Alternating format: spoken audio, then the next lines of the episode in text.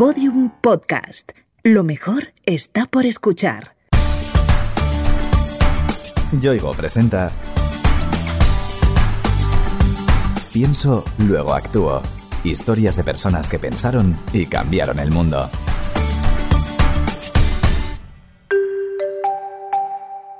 Mi nombre es Carmen Hernández, soy médico, médico cirujano general y del aparato digestivo. Aquí en, España me dedico a la cirugía de la obesidad mórbida, de, de los pacientes que necesitan una operación por culpa de su obesidad.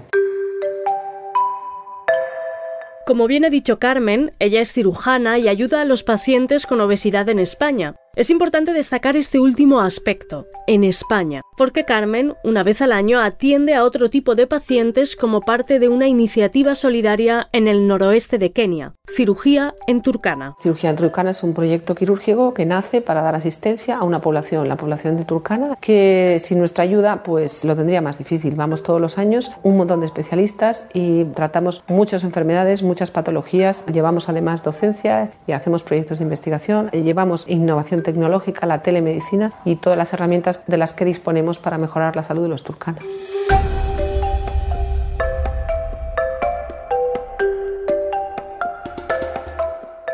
Turkana es una de las zonas del planeta más difíciles para el ser humano. Se halla junto al lago del mismo nombre, cuya agua, alcalina y con demasiado porcentaje de sal, tiene además altos contenidos de fluoruro, lo que la convierte en no apta para el ser humano. Turkana es un terreno muy grande, son 77.000 kilómetros cuadrados, en pleno valle del Rift, sequías tremendas, no hay apenas recursos naturales, el índice de lluvias es bajísimo al año, el lago no sirve para regadío ni para consumo humano, los cultivos son prácticamente inexistentes, la gente sigue siendo nómada, buscando pasto para su ganado, el cambio climático les está impactando muy negativamente y luego no tienen infraestructuras, no tienen hospitales, no tienen personal sanitario, no tienen nada.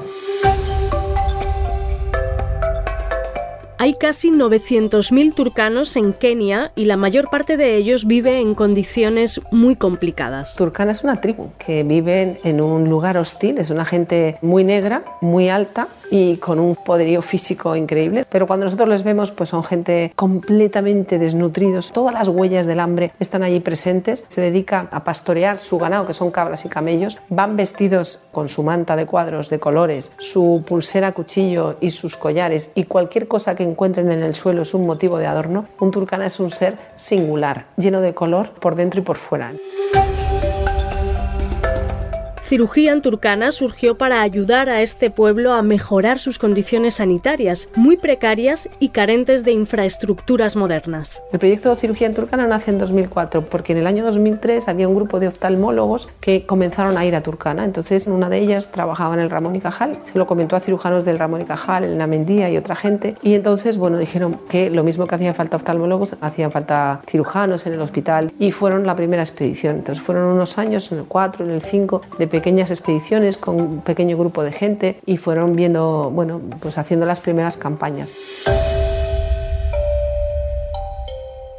Sin embargo, Carmen Hernández no formaba parte de esas primeras expediciones. Su participación comenzó pocos años después. Conocí a Elena y a su marido Roberto y en ese momento, en el año 2007, es cuando ellos me comentan, oye, ¿te apetecería conocer Turcana y tal? Un momento ideal, mi hijo acababa de nacer, tenía nueve meses, pero ahí es cuando me iluminé y dije, puede ser este el sueño, la posibilidad de cumplir tu gran sueño. Y entonces lo hice, no me lo pensé dos veces y, me fui para Turcana. La decisión fue muy arriesgada. Carmen nunca se había enfrentado a un reto parecido y mientras se preparaba para afrontarlo le surgieron todo tipo de dudas. Es que estaba aterrada porque no sabía cómo iba a ser, el, qué me iba a encontrar y sobre todo por la ilusión que yo llevaba, y, pero en el fondo estaba preparada. Había estado 25 años trabajando mi guion y por eso cuando me senté en el patio de butacas todo fue más fácil y por eso las piezas empezaron a encajar desde ese día ¿eh? y ha tardado muchos años en que eso me di cuenta. Por eso es tan fácil caminar y la hierba es tan blandita, porque en el fondo todo fue encajando en su sitio porque llevaba 25 años esperando eso y yo creo que volví a casa en ese momento.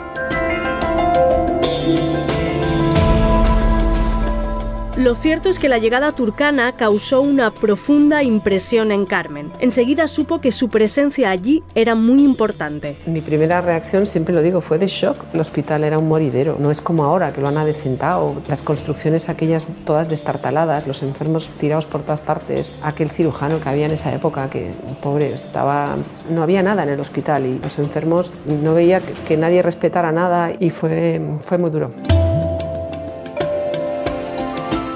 Aquella visita fue la primera de muchas. Año tras año, Carmen volvía a Turcana para echar una mano. Hay una inflexión en el proyecto que es cuando se incorpora Joaquín, mi marido, que ya desde el año 2007 venía ayudándome desde Madrid, empieza a organizar eventos, empieza a hacer cosas, pero ya en el año 2012 él dice, voy a ir contigo a Turcana. Y entonces él aplicó sus conocimientos, bueno, él se dedica a la empresa, pero aplica esos criterios de racionalidad, de empresario, de logística al proyecto. Entonces eh, dice, vamos a ver, estáis trabajando mal.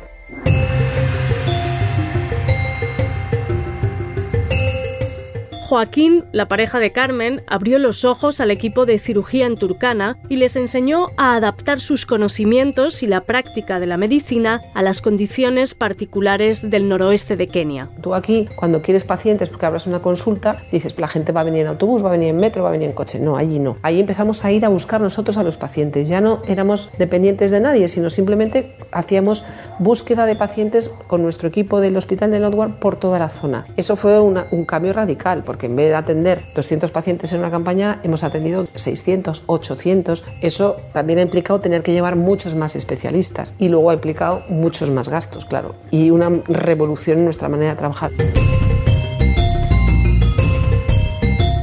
Cirugía en Turcana acaba de terminar su campaña número 17. A lo largo de los años han conseguido implicar en el proyecto a organizaciones de todo tipo, incluido el mundo académico. Soy profesora de la Universidad Complutense del Departamento de Cirugía. Entonces, hace seis años, el director del Departamento de Cirugía, el profesor Jaime Arias, nos propuso a dos profesores y a mí, al doctor Turegano, al doctor Loinadi y a mí, formar un comité de cooperación y ofertar algo para los alumnos. Y ahí nació la asignatura Medicina sin Fronteras y Cirugía en Cooperación Sanitaria una asignatura donde pueden encontrar toda una enorme cantidad de proyectos de personas interesantísimas, conocer sus experiencias y creo que es una de las asignaturas más valoradas ahora mismo del grado de medicina. Hoy, este proyecto al que se unió Carmen en 2007 y del que se ha convertido en firme impulsora, se asienta sobre tres patas. Una está la asistencial. Nosotros tratamos pacientes y eso es fundamental, pero además tenemos que tener muy claro nuestro papel, un papel docente, o sea, tenemos que llevar nuestro trabajo a la docencia, a los alumnos, a transmitir nuestro mensaje. Entonces, eso lo hacemos también con el proyecto Cirugía en Turcana. En la universidad estamos con la asignatura llevando el proyecto a muchísimas otras universidades, a congresos, a todo. Y un tercer pie importantísimo es la investigación, o sea, intentar traducir y hacer un poco de ciencia y de rigor en todo este caos que se puede.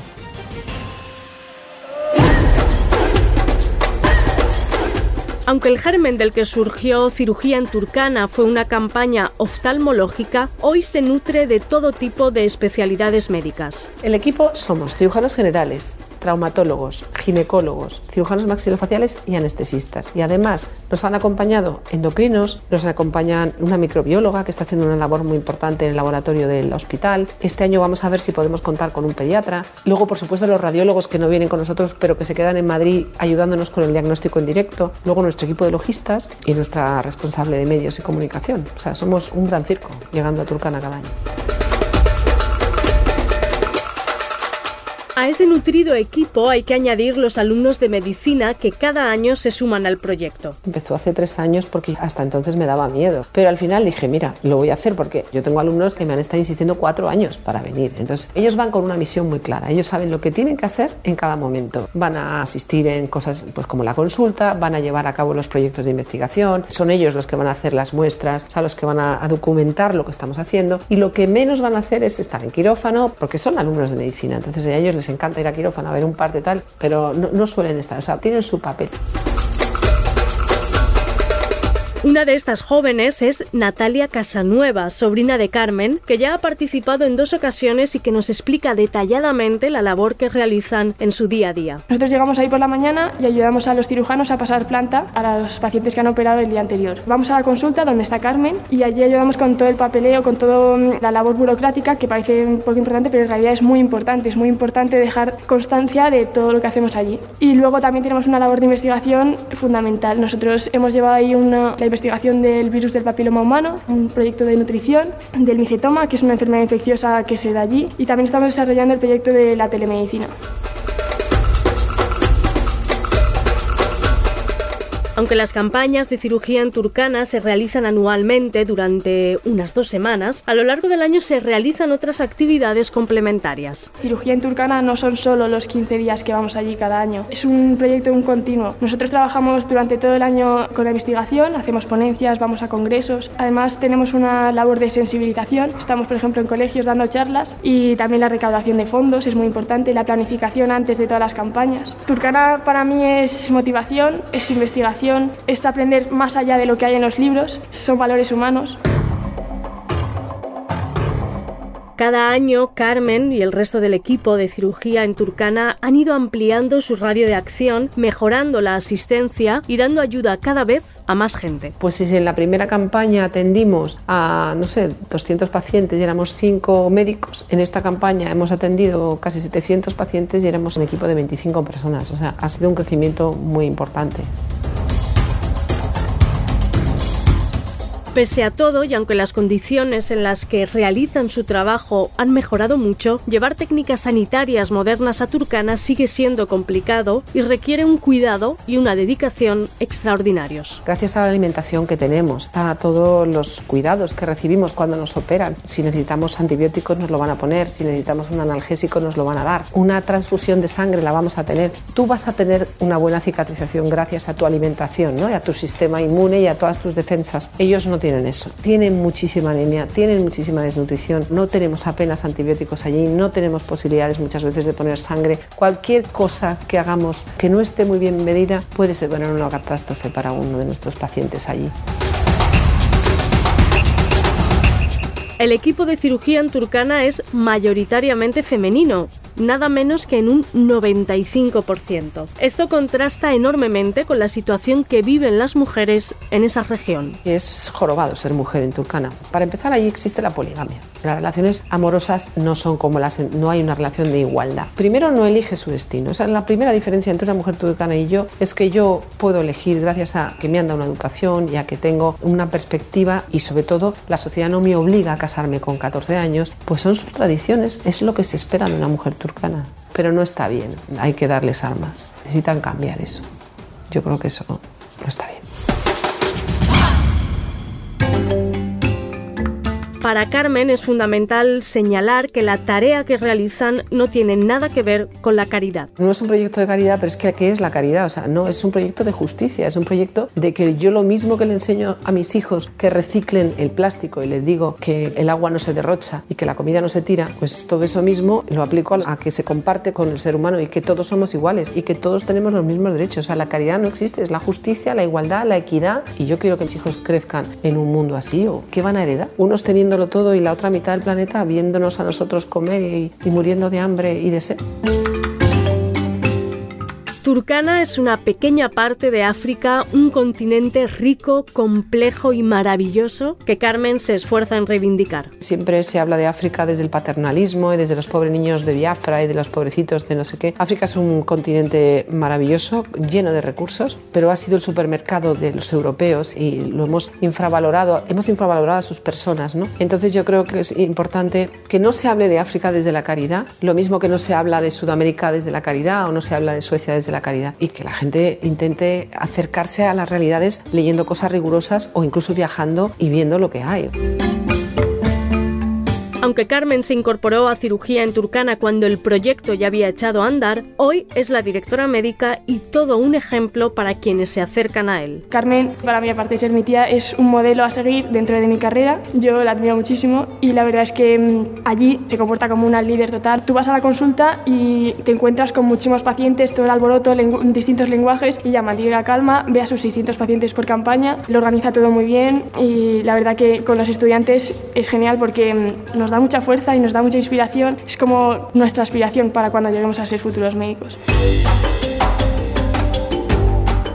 Tras participar en 14 campañas, Carmen Hernández siente que la labor realizada hasta ahora con cirugía en Turcana ha merecido la pena. Recién terminada la de 2020, su mirada ya está puesta en la siguiente. En lo personal y me encaja el puzzle. O sea, yo estoy recopilando imágenes para mi vejez cuando tenga ya mi mecedora y darme cuenta de que ha merecido la pena el paso por este planeta. No sé si otros hubieran estado mejor, pero ha merecido la pena conocer a la gente y estar aquí.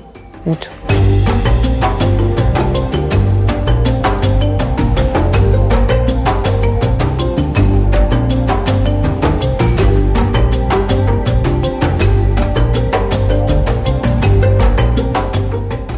Yoigo te ha ofrecido Pienso, luego actúo.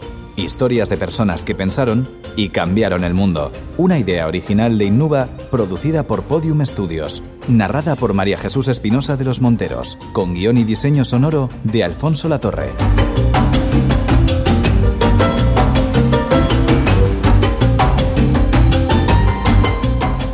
Todos los episodios en la sección de sociedaddelpaís.com, en podiumpodcast.com y en nuestros canales de Spotify, iTunes, iBox y Google Podcast.